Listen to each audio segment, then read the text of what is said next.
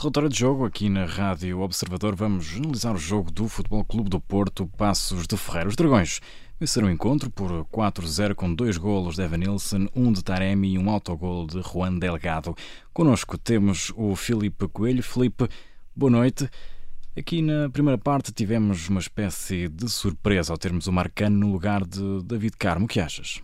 Boa noite. Sim, acaba por ser algo surpreendente esta opção do, do Sérgio Conceição, que no fundo uh, dá sequência àquela que foi dupla de centrais uh, na partida frente ao Atlético Madrid, com Fábio Cardoso e Ivan Marcano. Marcano que volta para ser titular e volta também para ser o capitão de equipa. David Carmo está a ter uma uma afirmação complicada no Porto, não está a corresponder a todo o investimento feito pelos Dragões e a verdade é que Ivan Marcano deu uma boa resposta frente ao Atlético, hoje volta a ser titular, faz mais uma boa exibição. E o Porto, de facto, teve uma vitória que não merece qualquer tipo de, de contestação.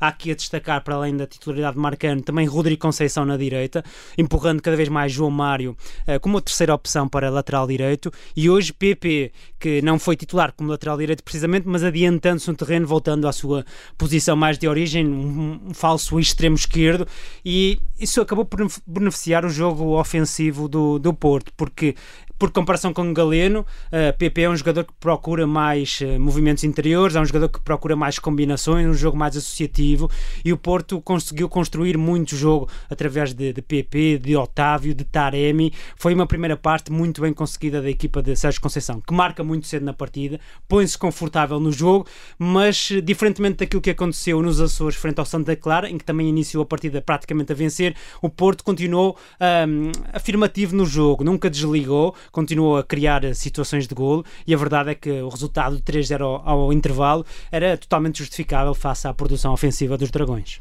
E depois temos aqui a segunda parte, o que é que tens a dizer? Sim, a segunda parte hum, foi diferente, logo porque o resultado já estava muito vantajoso para a equipa de, de Sérgio Conceição e porque José Mota acabou por hum, voltar um pouco atrás no, no plano inicial, porque o Passos de Ferreira apresentou-se uh, no Dragão na primeira parte, num 5-4-1, tentou sobretudo estancar uh, a maré ofensiva do Porto, mas não teve qualquer tipo de, de sucesso, deixou muito espaço nas costas uh, dos dois médios, do Rui Pires e do Jaló, também teve muitas dificuldades para contrariar as marcações do Evan Nilsson nas costas da linha de, de três centrais e no segundo tempo José Mota deu um pouco a mão à palmatória, voltou ao, à estrutura tática preferencial deste Passos Ferreira, próximo de um 4-3-3 e a verdade é que o Passos teve alguma capacidade para responder no início da segunda parte, teve algumas aproximações perigosas à baliza de, de Diogo Costa, não conseguiu materializar um, em golos e acabou depois por marcar um autogol do, do Juan Delgado, que foi o, o jogador que jogou primeiro como ala direito e depois como lateral direito, uh, tem uma má abordagem, fecha o resultado em 4-0 e de facto depois disso o resultado foi, o jogo aliás foi perdendo o interesse porque o Porto estava muito confortável na partida, o Passos nunca teve capacidade para, para, se, para se subir no terreno, para jogar a campo total e a verdade é que foi um resultado que até ficou um pouco, um pouco por escasso, uh, porque o Porto para além de do 4-0 tem mais oportunidades, nomeadamente pelo Galeno, que atira ao poste. Enfim, há vários lances de perigo junto à baliza do Jordi. Filipe, eu perguntava-te agora qual é o destaque que tu dás aqui à melhor parte deste encontro.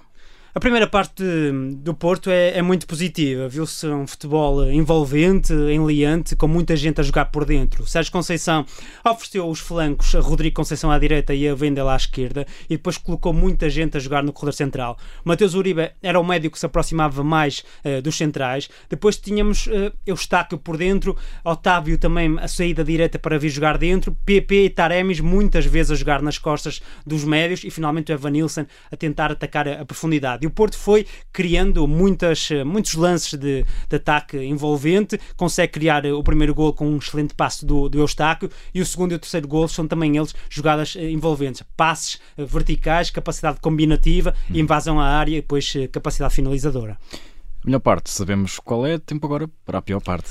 O pior tem mesmo de ser a inoperância defensiva deste Passos de Ferreira, porque José Mota tentou fechar um, aquele que seria o ímpeto inicial do Porto. Aliás, o técnico paciense disse isso mesmo na conferência de imprensa da antevisão, que o Porto certamente iria entrar muito forte para abafar o adversário e o passo apareceu no Dragão num 5-4-1. Mas depois foi deixando muito espaço para o Porto jogar. Nunca foi capaz de contrariar uh, o jogo de PP e de Taremi. Matshoy, Jaló e Rui Pires foram constantemente atraídos. Vimos Otávio a ter muito espaço para lançar uh, passes longos e depois também faltou capacidade para fechar o espaço entre o guarda-redes e a linha defensiva e o Porto acabou por entrar eh, com muita facilidade e de facto o resultado poderia ter sido ainda mais dilatado.